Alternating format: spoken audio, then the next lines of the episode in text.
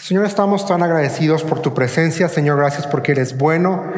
Gracias, Padre, porque nos permites venir un día más entre semana, poder abrir tu palabra y, Señor, poder pasar un tiempo aquí contigo en tu presencia. Toma control de este tiempo y, Señor, prepara nuestros corazones para, para poder escuchar tu voz y para poder, Señor, estar en sintonía y que seas tú hablando nuestras vidas y Gracias Señor por esta oportunidad que nos das de poder abrir tu palabra. En Cristo Jesús estamos orando. Amén y amén. Pues vamos, hoy sí va a ser una lección interesante, porque hoy vamos a hablar acerca de Israel, las naciones, si todavía algo por ahí, y la iglesia. Israel, las naciones y la iglesia. Entonces, um, vamos a um, abrir nuestras Biblias en... Vamos a hablar primero acerca de los gentiles. Entonces, vamos a um, abrir nuestras Biblias en Efesios capítulo 2. Efesios capítulo 2, versículo 12. Efesios, ahí estamos bien. Efesios 2, Efesios 2, versículo 12. Vamos a ver esta diferencia. El apóstol Pablo va a saber y nos va a decir que no es lo mismo Israel y que no es lo mismo la iglesia. Efesios 2, versículo 12, bueno, dice, en esos tiempos ustedes vivían apartados de Cristo. No se les permitía ser ciudadanos de Israel y no conocían las promesas del pacto que Dios había hecho con ellos. ¿Con quiénes ellos? Con Israel Ustedes vivían en este mundo sin Dios y sin esperanza, lo que dice versículo 2.12. Ahora, ¿cuáles son las particularidades de los gentiles? Uno, están sin Cristo. Por definición, están sin Cristo. Dos, no comparten ciudadanía con Israel en virtud de parentesco sanguíneo.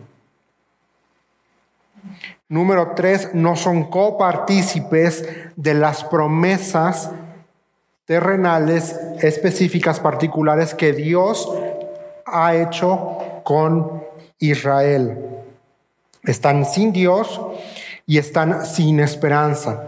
Ahora, ah, recordemos que no va a ser hasta Génesis capítulo 12 cuando Dios llama a Abraham que hay, una solo, hay un solo grupo de gente, que todos podemos trazar nuestro parentesco a Adán y Eva. Entonces, Adán y Eva, y hay una sola línea, línea, línea de gente, gente, gente. Noé, y llegamos a Génesis 12. Y entonces, cuando Dios llama a Abraham, y le dice, tú vas a, voy a hacer de ti una nación. En ese momento ya hay dos grupos de personas en la tierra. Israel como nación y las demás naciones de la tierra que van a ser considerados gentiles. Entonces, no se nos olvide, Dios llama a Abraham y capítulos más adelante Dios le va a cambiar el nombre a Abraham por Abraham con H. No, quizá en español no tenemos mucha diferencia, Abraham de Abraham. Pero hablaba con mi hermano el otro día que decíamos que en inglés sí. En inglés es Abraham primero y después va a cambiar a Abraham. Entonces en inglés sí hay un, hay un cambio importante en el nombre de Abraham. Por la fonética española, pues decimos Abraham sin H, y como H en español no se pronuncia, pues tampoco decimos Abraham, ¿no? Si, quisiéramos, tendría yo que decir Abraham, pero se escucharía chistoso que yo dijera Abraham. pero sí hay una diferenciación clara de un Abraham antes de su llamado y un Abraham con H después de su llamado. Entonces, en el primer grupo son los gentiles. Hechos, vamos a Hechos 15, versículo 14.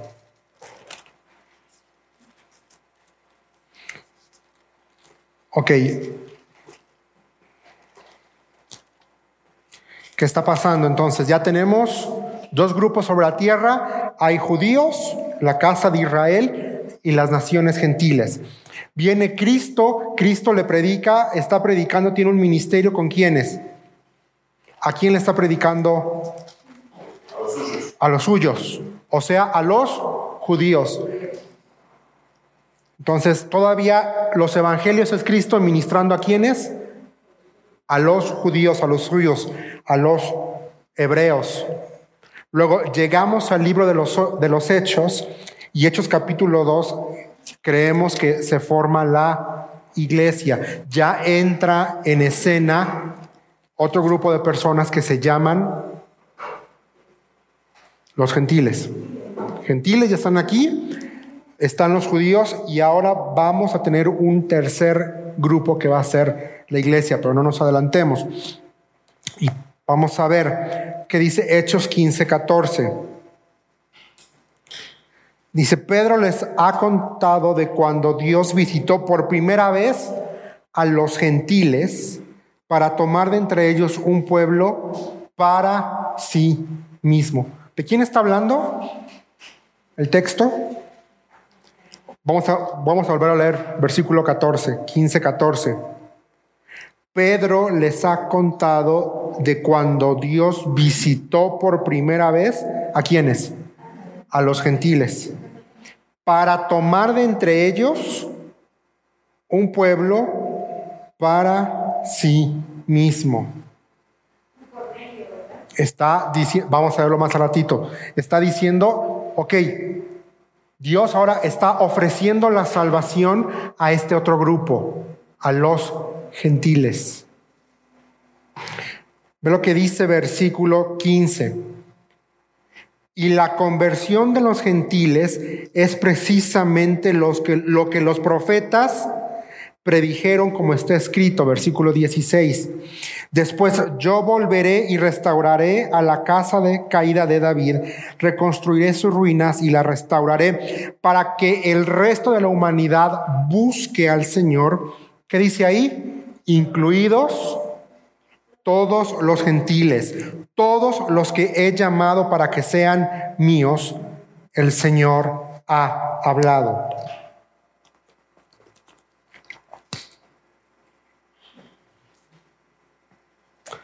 Ahora, los gentiles, que son todas las naciones, pero gentiles que también pueden ahora por virtud de la fe en Cristo Jesús pueden ser ahora considerados iglesia, no participan ni de los pactos ni de las promesas que Dios estableció terrenales para con el pueblo de Israel, porque son su pueblo especial. A Israel Dios le promete varias cositas las vamos a ver más adelante, pero rápidamente es un lugar geográfico, un Mesías y perpetuidad en el trono de David, que va a haber un rey que se va a sentar para siempre. Eso es para Israel nada más. Los gentiles que nacen de nuevo, se les comparte o se les da el privilegio de gozar de una ciudadanía espiritual que es la iglesia. Es la iglesia. Cuando tú leas en tu Biblia, sobre todo en el Antiguo Testamento, las naciones, esos son los gentiles. Gentiles es equiparable a las naciones. Entonces, cuando tú leas en tu Biblia, en, en los profetas o en el Antiguo Testamento, las naciones, piensa que está hablando acerca de los gentiles. Ahora, de hecho, la Biblia nos va a mostrar que al tiempo en el que estamos hablando, viviendo tú y yo, se le conoce como el tiempo o la era de los gentiles. Y la era de los gentiles tiene una... Eh, tiene un punto muy identificable. Ok. Vamos a poner la línea del tiempo. Aquí tenemos la cruz. Y voy a poner aquí una gran piedra y una flecha hacia arriba, significa la resurrección de Cristo. Ahora, tenemos, hay una línea profética para Israel. Hay otra línea profética para los gentiles.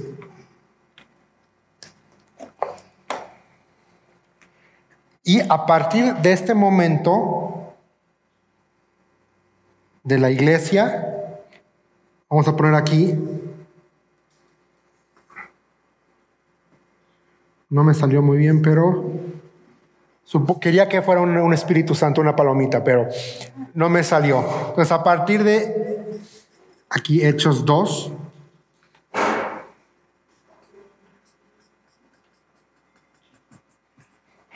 tenemos una nueva entidad que puede estar formada por Israel y por gentiles y se llama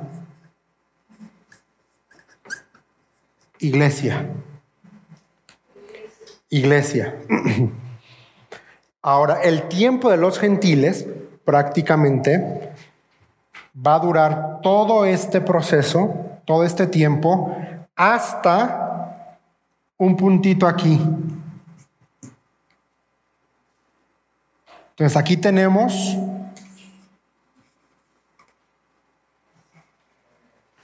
¿Qué sucede ahí?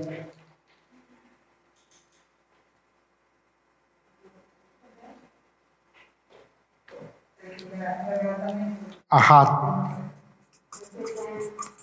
Traslado arrebatamiento. Y aquí tenemos la segunda venida. El tiempo de los gentiles termina aquí, después de los siete años de la tribulación. Estos son siete años. La iglesia es quitada de aquí. ¿Qué sucede? Aquí tenemos bodas del Cordero Y tenemos también tribunal de Cristo. Primero es tribunal de Cristo y luego tenemos las bodas del Cordero. Y luego aquí viene Cristo y le acompaña la iglesia. Pero aquí en este punto, nuestra línea de los gentiles deja de, perdón, de la iglesia deja de existir. ¿Por qué? Es llevada, es arrebatada. Quienes siguen son, por eso lo pongo así con colores, quienes siguen es Israel, y las naciones. A partir de aquí tenemos el milenio, que es Cristo reinando por mil años a estos dos grupos. Tú y yo como iglesia ya no estamos porque ya en este momento del traslado recibimos cuerpos nuevos, cuerpos glorificados. Somos arrebatados y los muertos en Cristo resucitan aquí, según 1 Tesalonicenses.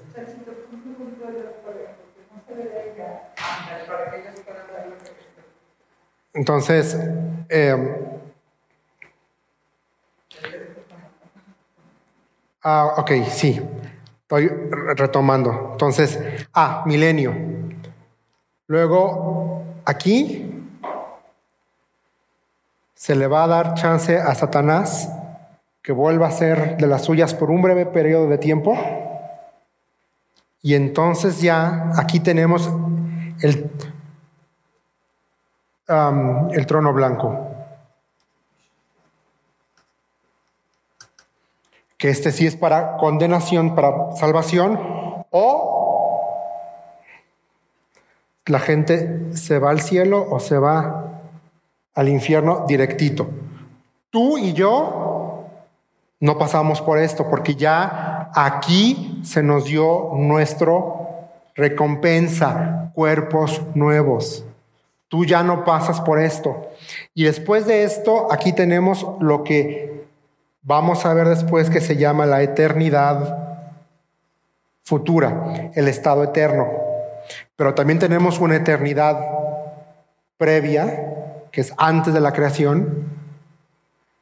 Tenemos eternidad previa, la creación, y entonces lo que vamos a empezar a ver bien la próxima semana eh, va a ser desde la creación, vamos a irlo trazando hasta llegar aquí.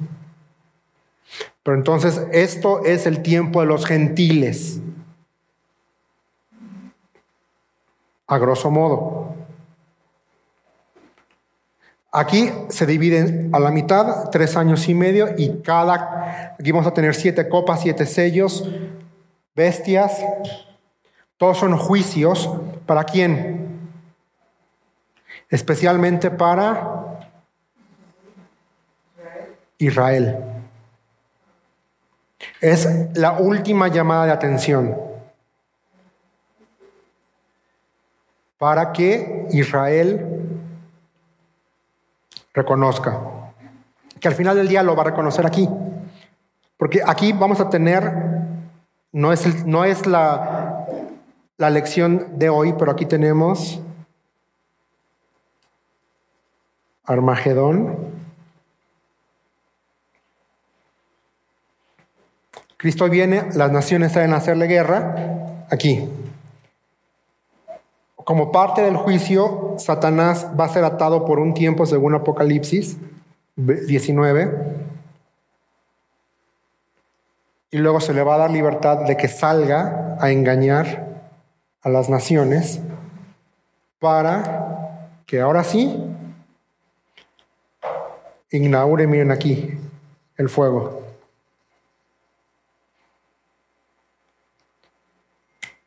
Y ahora sí, aquí es cuando en la eternidad futura o el estado eterno vamos a tener cielo nueva, tierra nueva. ¿Por qué? Porque la Biblia dice que la, ya lo vimos el, el curso pasado, que la creación está gimiendo y está esperando también su redención. Porque acuérdense que Génesis 3, la tierra fue maldita por el pecado del ser humano. Y ahora la tierra te producirá. Vean cómo dice Génesis 3, y ahora la tierra te producirá cardos y espinas. Quiere decir que antes de Génesis 3, la tierra no producía ni cardos ni espinas y, ahora con el sudor, con la aridez, es consecuencia de la caída. Pero ese no es el tema del día de hoy. Entonces, y quienes van a asistir em, prácticamente van a recibir em, juicio al final según Mateo 25, son em, gentiles que estén vivos. Gentiles que estén vivos cuando se, para cuando se dé la segunda venida. Los gentiles que están vivos son los que van a pasar el juicio de Mateo 25 de cabras y ovejas. Son gentiles, no es la iglesia, no es Israel, son gentiles. Ahí mismo en Mateo, esa porción de 25, cuando Cristo está, hablando, cuando está hablando de las ovejas y de los, eh, y de los cabritos es muy interesante porque menciona un grupo, ahí en Mateo 25.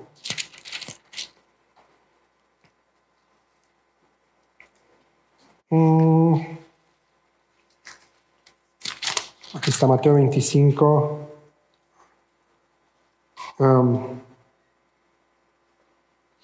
entonces, desde el 25 a 37, no voy a leerlo todo, pero dice, entonces esas personas justas responderán, Señor, ¿en qué momento te vimos con hambre y te alimentamos o con sed y te dimos algo de beber? ¿O te vimos como extranjero y te brindamos hospitalidad? ¿O te vimos desnudo y te dimos ropa? ¿O te vimos enfermo o en prisión y te visitamos? Y el rey les dirá, la verdad, cuando hicieron alguna de estas cosas al más insignificante de estos, coma mis hermanos me lo hicieron a mí. Ese mis hermanos ahí en Mateo 25 es Israel.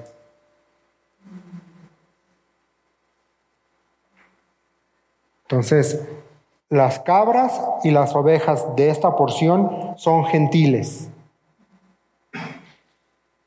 Mis hermanos es el pueblo de Israel.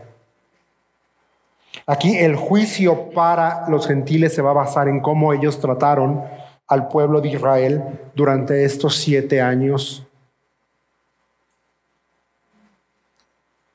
durísimos. Porque Porque Dios va a levantar en este, en este tiempo a un remanente fiel. Los 144 mil testigos que van a compartir el Evangelio. No me voy a adelantar porque eso es parte de lo que vamos a ver en escatología. Pero estos testigos se van a levantar a predicar que hay esperanza en Cristo.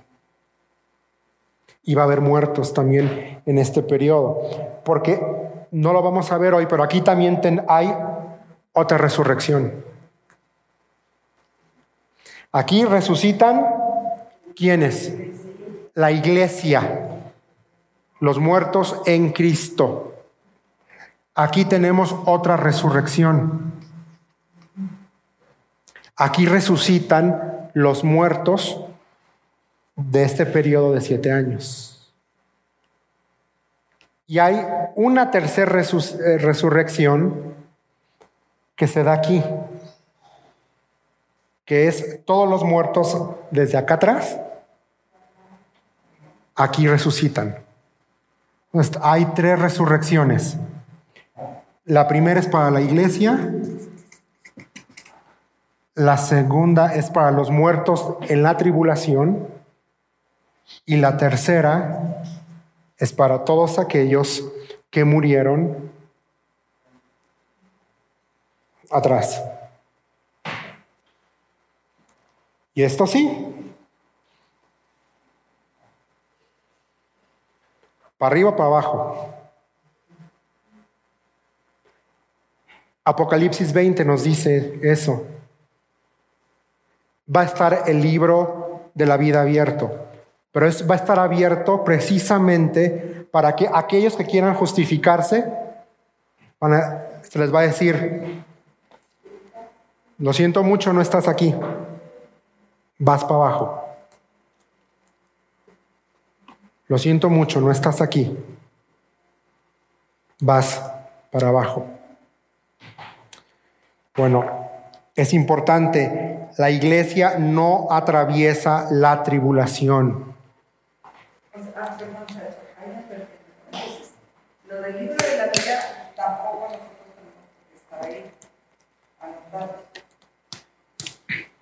Si estás anotada, estamos anotados porque creímos en Cristo. Pero el libro de la vida que menciona Apocalipsis 19 o 20 es para aquellos que digan, no, pero yo sí hice cosas buenas en tu nombre. O, pero si nos incluye a nosotros. Sí. Ah, sí, sí, sí, porque es prácticamente todo aquel que cree en Cristo va a estar escrito ahí. Va a estar ahí abierto en, el, um, Aquí está.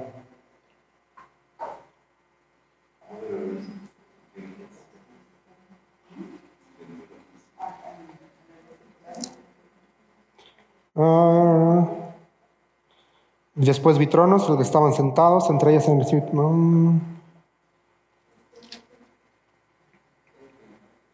Sí, va a estar en, aquí está, en el 2015. Apocalipsis 2015. Bueno, desde el 14 dice, entonces la muerte y la tumba fueron lanzadas al lago de fuego. Este lago de fuego es la segunda muerte. Versículo 15. Y todo el que no tenía su nombre registrado en el libro de la vida fue lanzado al lago de fuego. O sea, no, no hay ni de que aquí todos los que murieron sin Cristo, que van a querer justificarse llegado este juicio, se les va a decir, lo siento, no estás aquí, no estás en el libro de la vida. Perdón la expresión que hice. Paspa el lago de fuego. Pero nuestros nombres están escritos en el libro del Cordero está en el libro de la vida porque creímos en Cristo Jesús. Aquí está hablando en Apocalipsis 20, 15, porque va a haber gente que va a querer resucitar y no, pero yo fui buena persona, yo hice cosas buenas. Compadre, no estás en el libro. Es como una lista de invitados, no pasas. Es como una vez veía un documental de un evento, este, cuando hacen eventos en la Casa Blanca que pasan por 20 mil filtros y tienen la lista y pasas y revisan en la lista, si si estás, pasas al segundo filtro, en el segundo filtro otra vez en la lista. Y si no estás, desde el primer filtro te dicen, puedes venir muy bien vestido. No, pero aquí está mi invitación y puedes sacar la invitación, pero si no estás en la lista de invitados, no pasas. Algo así es lo que va a pasar acá. No estás en la lista de los que tienen su lugar reservado ahí arriba con la pena. Pásele al lago de fuego. Pero bueno, sigamos adelante.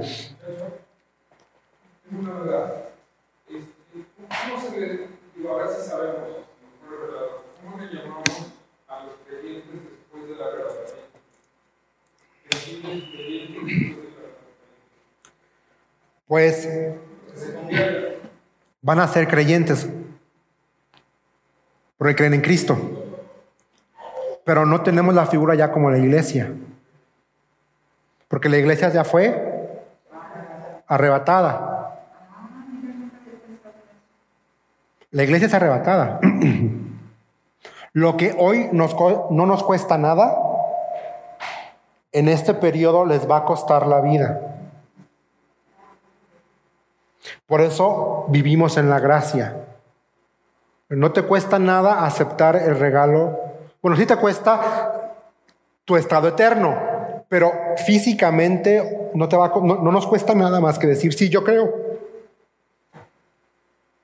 Perdón, sí, yo, yo creo, acepto. Aquí ya no. Porque parte de los juicios es que nadie va a poder comprar o vender si no tiene la marca del anticristo. Y si tienes la marca, ya fuiste. Pero también lo hermoso es que Dios dice que en este tiempo va a marcar a los que creen en Él. De una u otra forma dice que son marcados.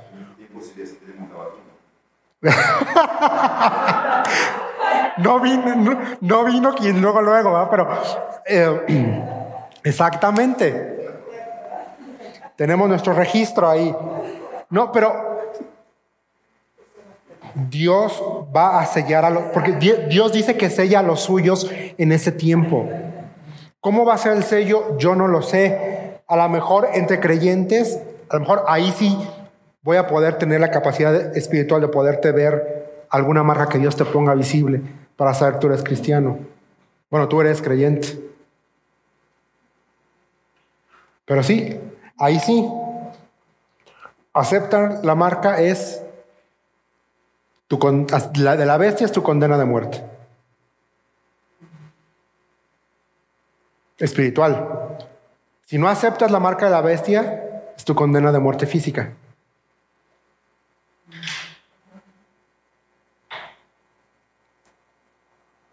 Pero repito, nosotros ya no estamos en este periodo. Estamos allá arriba. Pero aún aquí Dios dice que este remanente fiel lo va a cuidar y lo va a preservar.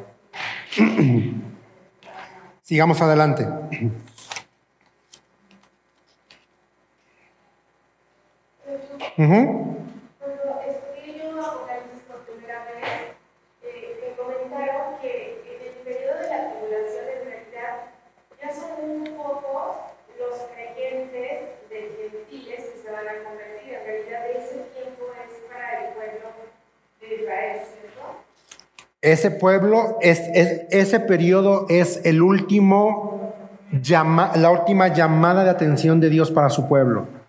Pero al mismo tiempo va a haber gente no judía que va a reconocer, sobre todo aquellos que tenían la religión evangélica, que nada más venían el domingo a calentar banca y que nunca aceptaron a Cristo en su corazón, van a decir, ay Dios, ay nanita, si era cierto, se fue mi hermana y me quedé yo. Y esos son los que van a empezar a compartir, decir, si es cierto. Y van a urgirle a, a los demás a crean. Ya nos quedamos, pero todavía tenemos una última oportunidad.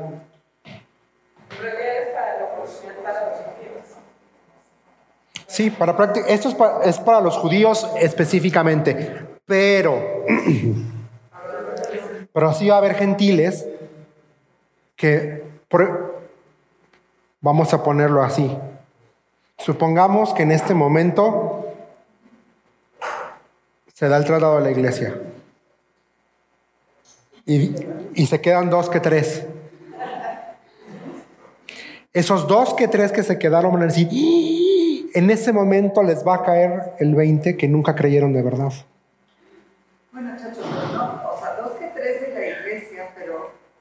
de la local. Hay millones de personas con gentiles. Exactamente, y esos millones que se quedaron van a decir...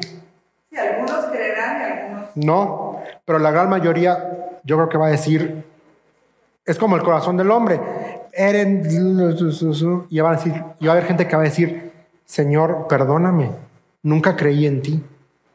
Y ahí se van a arrepentir. Tarde, pero se, pero el arrepentimiento y el perdón de Dios va a estar. Poquito tarde, pero...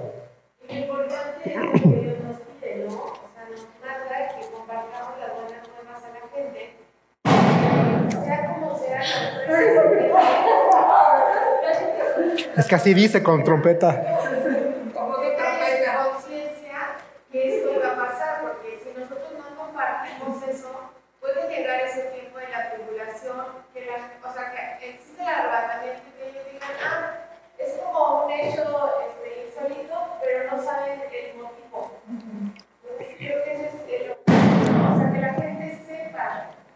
Sí, pero el diablo es tan astuto que ya lo está planeando para engañar a la gente.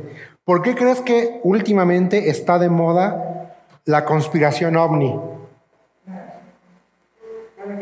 Que los ancestros, que algo así se van a, se van a, se van a sacar entre las manos, que los que se arrebataron eran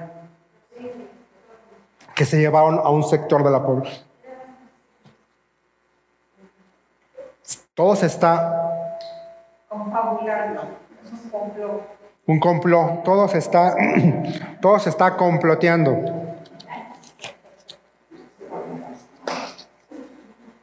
Entonces,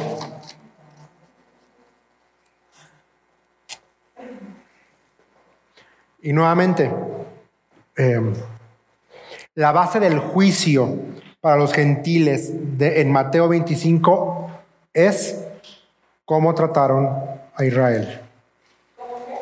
Trataron a Israel. Porque, porque aquí dice Mateo, me viste desnudo, pero ¿cuándo te hicimos? Si te lo hiciste a uno de ellos, me lo hiciste a mí.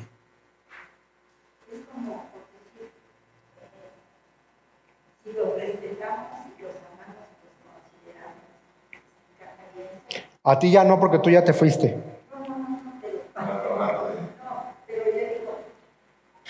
Pero hoy, hoy es, hoy es responsabilidad. Yo creo que la responsabilidad del cristiano tiene que seguir siendo orar por Israel.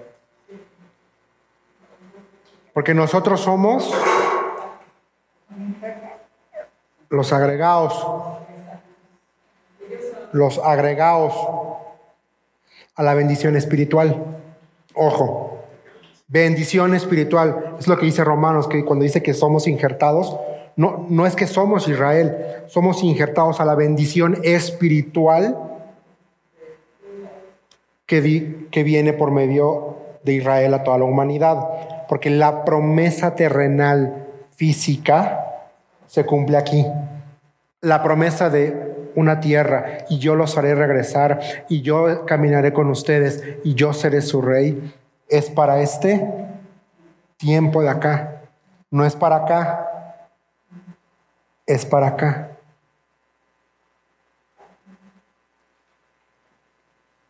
Nosotros, como iglesia, ya nos fuimos. Pero sí, hoy tenemos que orar por Israel.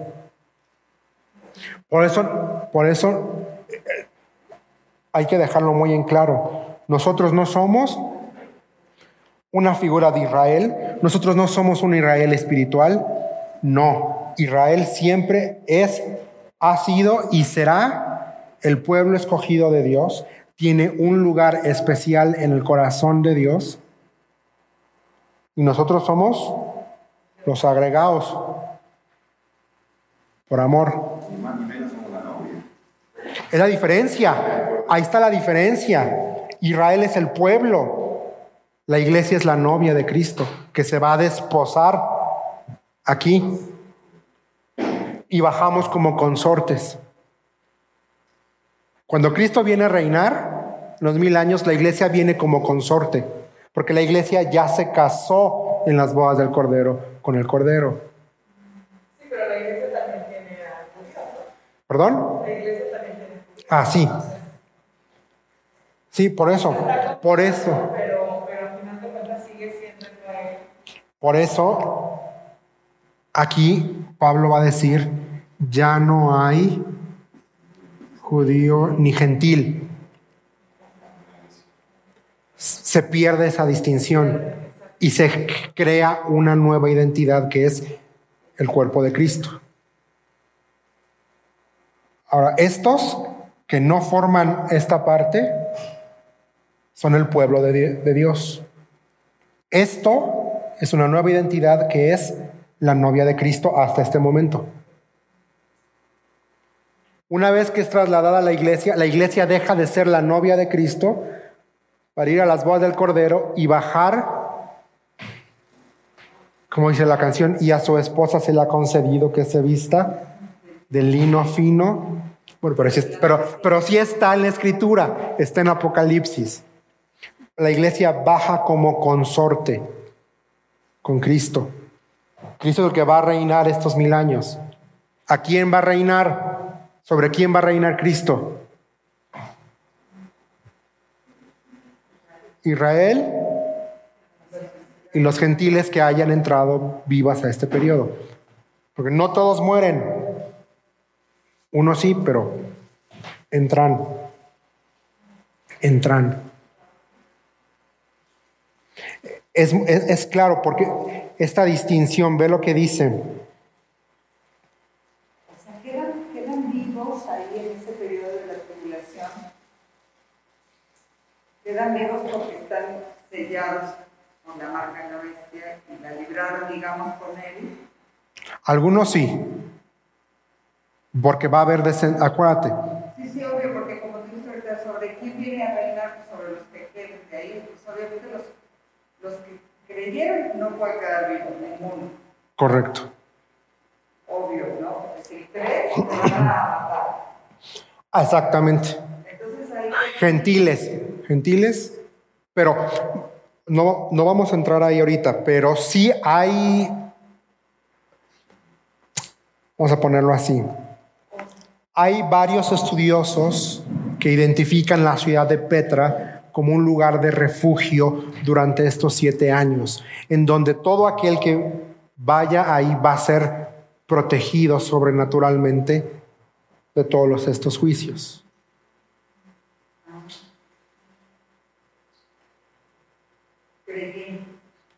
Todo aquel que crea en Cristo, va a haber, creen varios académicos que Dios va a cuidarlos en Petra. Van a estar ahí re- refugiados. Pero ahí, ahí puede, y ahí puede estar de los dos, judíos como gentiles, de los dos. Porque Dios siempre va a proteger. Ahora, ¿por qué si decimos que aquí también va a haber gentiles en el último juicio de los juicios? Ve lo que dice Apocalipsis 20, versículos 7 y 8. Cuando se cumplan los mil años, será Satanás, Satanás será liberado de su prisión, saldrá para engañar a las naciones, llamadas Gog y Magog. Todos los de la tierra. Los reunirá todos para la talla, un poder ejército, tan incalculable como la orilla del mar, y los vi cuando subían por toda la anchura de la tierra y rodeaban al pueblo de Dios, aquí ya ese sí es Israel. exactamente, y a la ciudad amada. Pero cayó fuego del cielo sobre el ejército.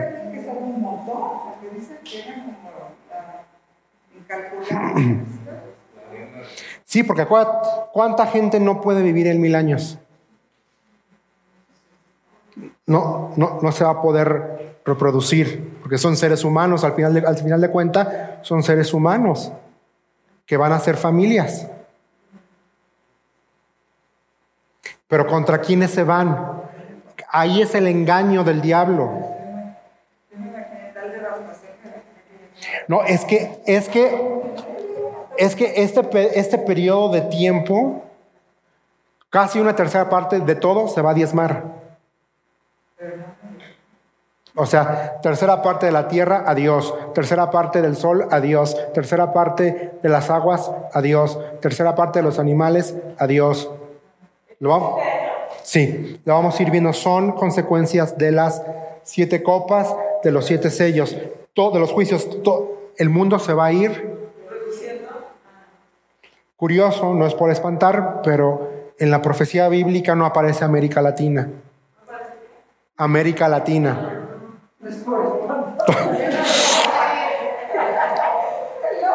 Para los que nos están viendo, no es para espantar. No, pero bueno, de una u otra forma Dios sabrá cómo, po- porque geopolíticamente el mundo se tiene que reorganizar en 10 bloques comerciales, que van a ser los 10 reyes que, que ve en su sueño Nabucodo- Nabucodonosor en el libro de Daniel. Se van a dividir, el, el- mundo se tiene que dividir en 10 bloques, en 10 bloques geopolíticos y económicos, como la Unión Europea. Y el anticristo sí viene de la Unión Europea, porque viene del, del antiguo imperio romano. De ahí sale. Entonces el anticristo va a ser europeo, porque va, procede de lo que antes era Roma. Lo que antes en la antigüedad abarcaba el imperio romano.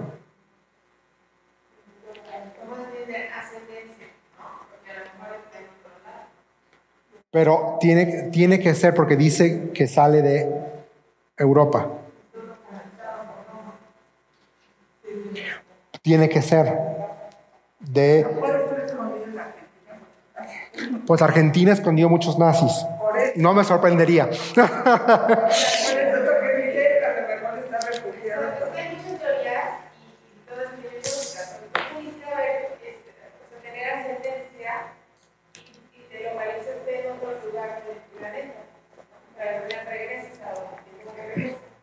Sí, pero de algún lugar va a tener que, tiene que ser una, una persona con mucho poder. Por eso tiene que ser un Va a tener que alguien que, pueda de- decir, tengo los recursos como el poder. Y hoy en día, qui- quizá el- el bloque, al menos como está estructurado geopolíticamente en la actualidad, nuestro mundo, el, el bloque que más poder económico tiene en conjunto, nos guste o no es Europa. Sí, Estados Unidos podrá ser potencia, pero no va a durar por mucho tiempo como potencia. Es un país contra cuántos países de la Unión Europea están. ¿No? Y para poder, y, todos tienen el mismo nivel y el mismo. Por, en teoría, ¿no? Aunque Grecia les vino a. Grecia y España les vino a a mover con, con- sus crisis económicas, pero, ese- pero hoy no es clase de economía, son las naciones. Luego Israel. Israel entra en escena, como ya lo mencionamos, cuando Dios llama a Abraham y lo elige como patriarca de lo que va a llegar a ser su pueblo especial. Ahora, es, es interesante, vamos a Romanos 9, porque el apóstol Pablo va a, a identificar ocho características que son únicas de el pueblo de Israel. Romanos capítulo 9, versículos 4 y 5. En estos dos versículos vamos a encontrar ocho diferencias. Dicen, ellos son el pueblo de Israel, elegidos para ser los hijos adoptivos de Dios. Él les reveló su gloria, hizo pactos con ellos, les entregó su ley, les dio el privilegio de adorarlo y de recibir sus promesas maravillosas. Abraham, Abraham, Isaac y Jacob son los antepasados de los israelitas y Cristo mismo era israelita en cuanto a su naturaleza humana y Él es Dios el que reina sobre todas las cosas y Él es digno de eterna alabanza. Amén. Ahora, la- la Biblia de las Américas, creo que no lo tenemos más que la nueva, pero me gusta mucho cómo lo pone la Biblia de las Américas. Se los voy a leer. Porque quizá aquí es un poquito más fácil identificar en las Américas.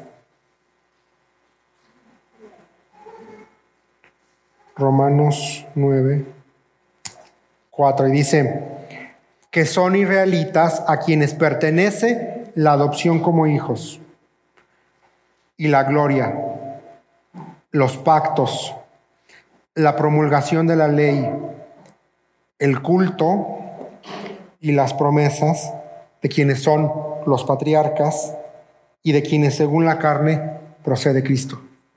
Mesías, la procedencia del Mesías. Son ocho.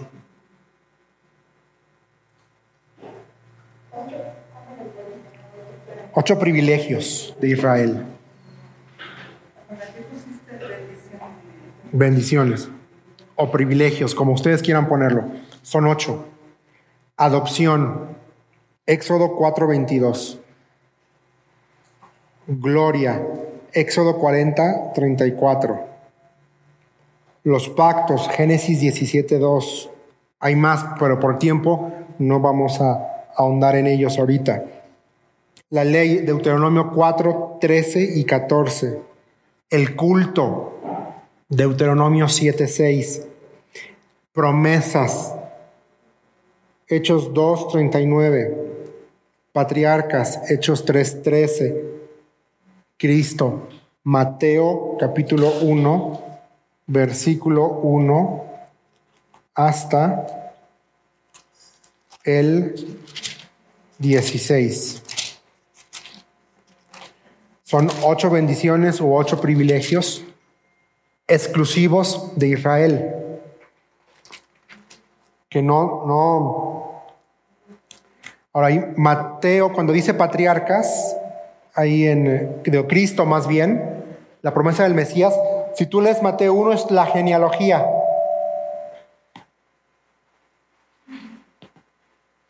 Y te chutas la genealogía, y padre de no sé quién, y engendró a quién sabe quién. Y así como interesante va el libro de crónicas. ¿No? Y no sé quién tuvo a no sé cuánto, y fulano de tal tuvo tantos hijos.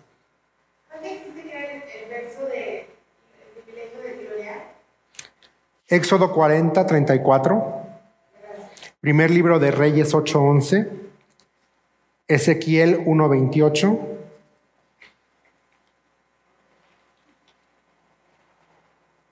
Pero no, por el tiempo no vamos a ir a, a,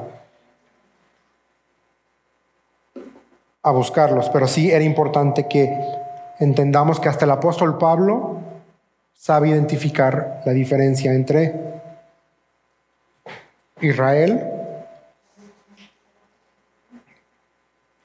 y los gentiles. Hay cinco características que predominan en, los pactos que Dios establece con Israel como nación, como, como, como pueblo. El primero es una entidad nacional. Vamos rápido a Jeremías 31-36. Jeremías 31, 36.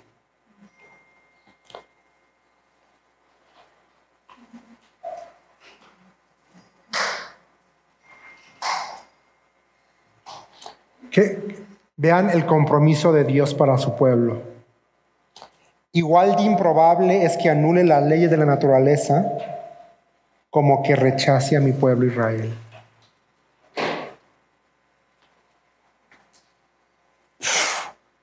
Qué fuerte. Una tierra a perpetuidad. Génesis 13, 15. Un trono. Segundo libro de Samuel, capítulo 7, versículo 16. Un rey. Jeremías 33, 21.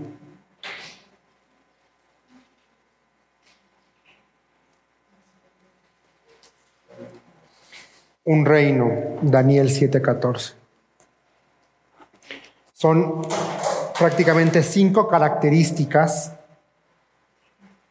que diferencian a Israel de la iglesia.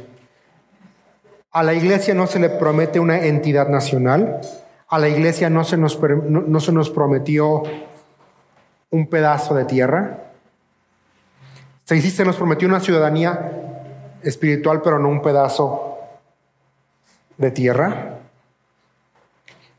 A la iglesia no se le prometió un trono. A la iglesia se nos prometió ser la esposa del Mesías. Qué privilegio. Qué privilegio.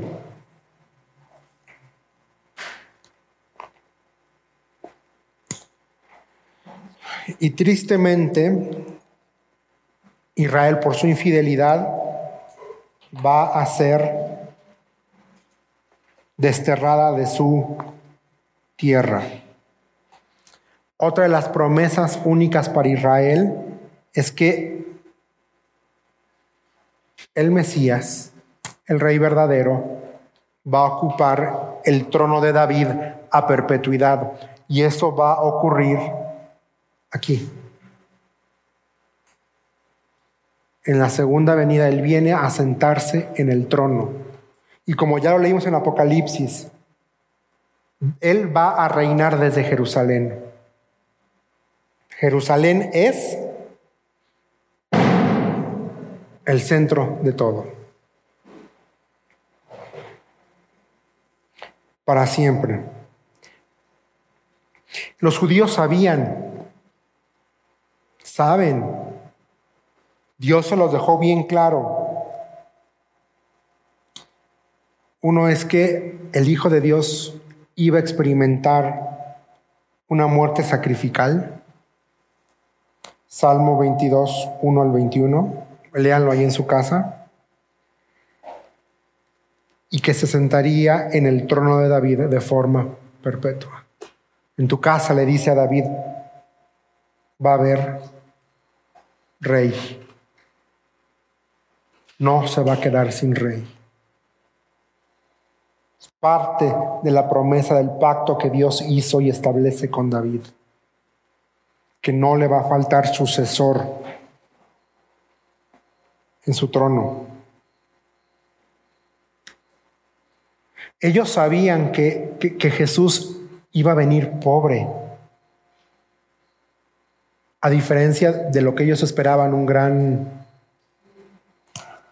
Zacarías 9:9 es impresionante. Dice, alégrate, oh pueblo de Sión, grita de triunfo, oh pueblo de Jerusalén. Mira, tu rey viene hacia ti, él es justo y victorioso.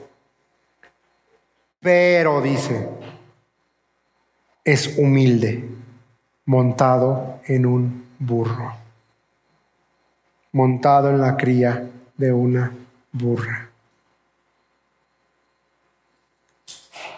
Y esta palabra se cumple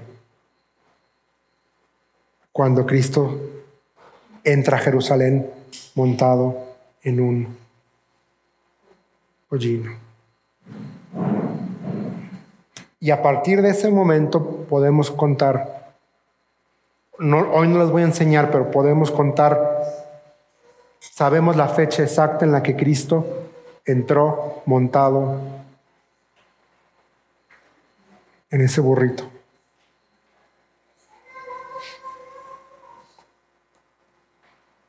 Muy bien.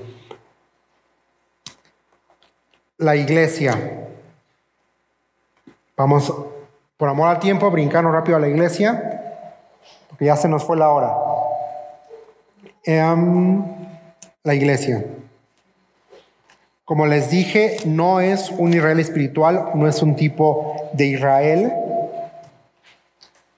Em, está formada por todo aquel que nace de nuevo, que cree en Cristo Jesús.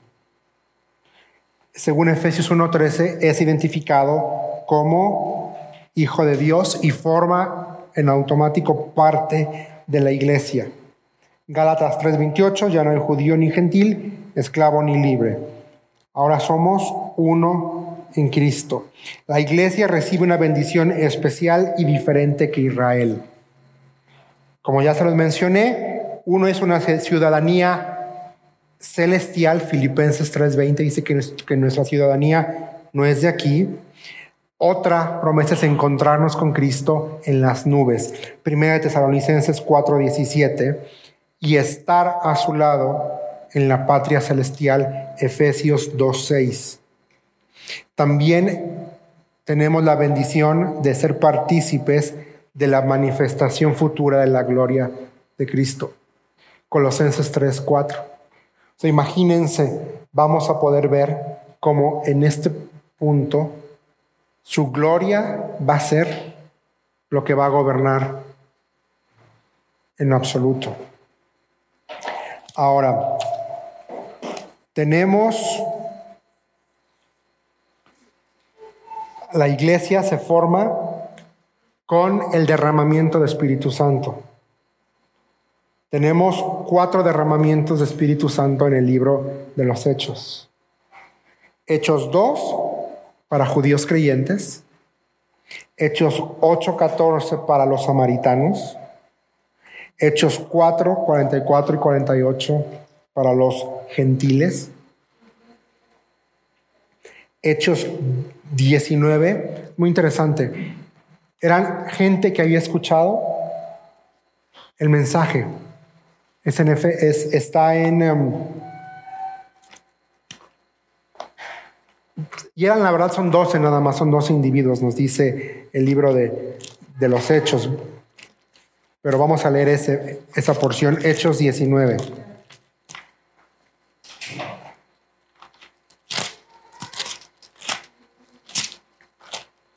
Hechos 19. Dice, mientras Apolos estaba en Corinto, Pablo viajó por las regiones del interior hasta que llegó a Éfeso, en la costa donde encontró a varios creyentes. Otras traducciones dicen a varios discípulos. ¿Recibieron el Espíritu Santo cuando creyeron? Les preguntó. No. Contestaron, ni siquiera hemos oído que hay un Espíritu Santo.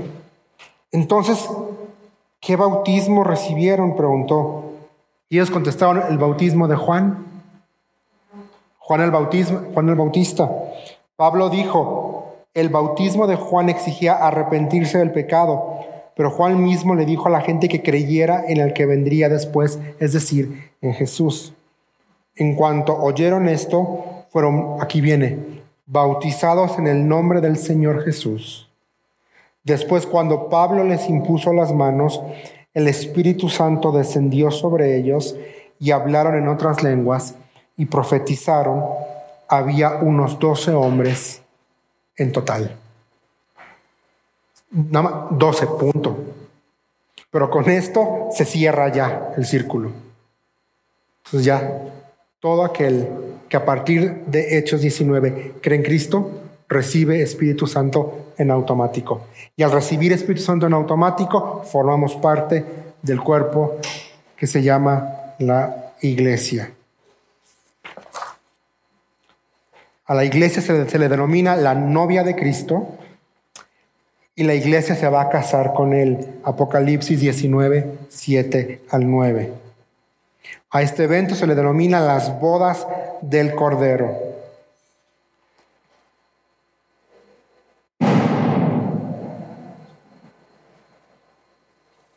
Y así es como terminamos esta separación. Y la próxima semana vamos a hablar ya acerca de la primera dispensación. La, ¿se acuerdan cuál es? La inocencia. Vamos a hablar la próxima semana inocencia y conciencia. Entonces, eh, um, vengan preparados. Ya tenemos el material de la siguiente sesión. Entonces, eh, cualquier cosa, ahí estamos, vamos a orar. Señor, estamos muy agradecidos por tu presencia en el medio nuestro. Gracias, Padre, porque eres bueno. Gracias porque nos permites abrir tu palabra y, Señor, gracias porque podemos estar seguros de que tú tienes el control absoluto de todo. Gracias, Señor, porque